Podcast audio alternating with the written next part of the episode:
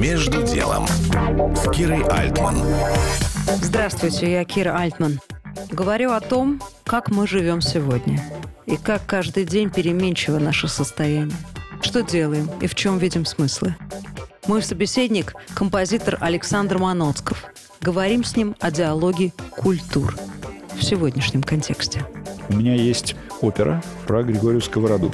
Написана на по совместной инициативе с моими харьковскими друзьями. А у меня есть такой большой друг, его многие знают, он такой сам немножко сковорода. Мне кажется, сковорода для него такая ролевая модель. Александр Филоненко, такой харьковский философ, бывший оксфордский философ, а теперь харьковский снова философ, богослов. И он обратил мое внимание на то, что, смотри, 300 лет же, да, очень нужно же что-то сделать.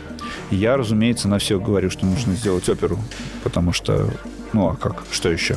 И я хотел, чтобы это был и российский, и украинский проект. В идеале, чтобы это был общий проект, что, конечно, маловероятно было. Но, в общем, получилось, что у меня появился заказ в России на эту оперу. Я его сделал. Что же ее брошь-то?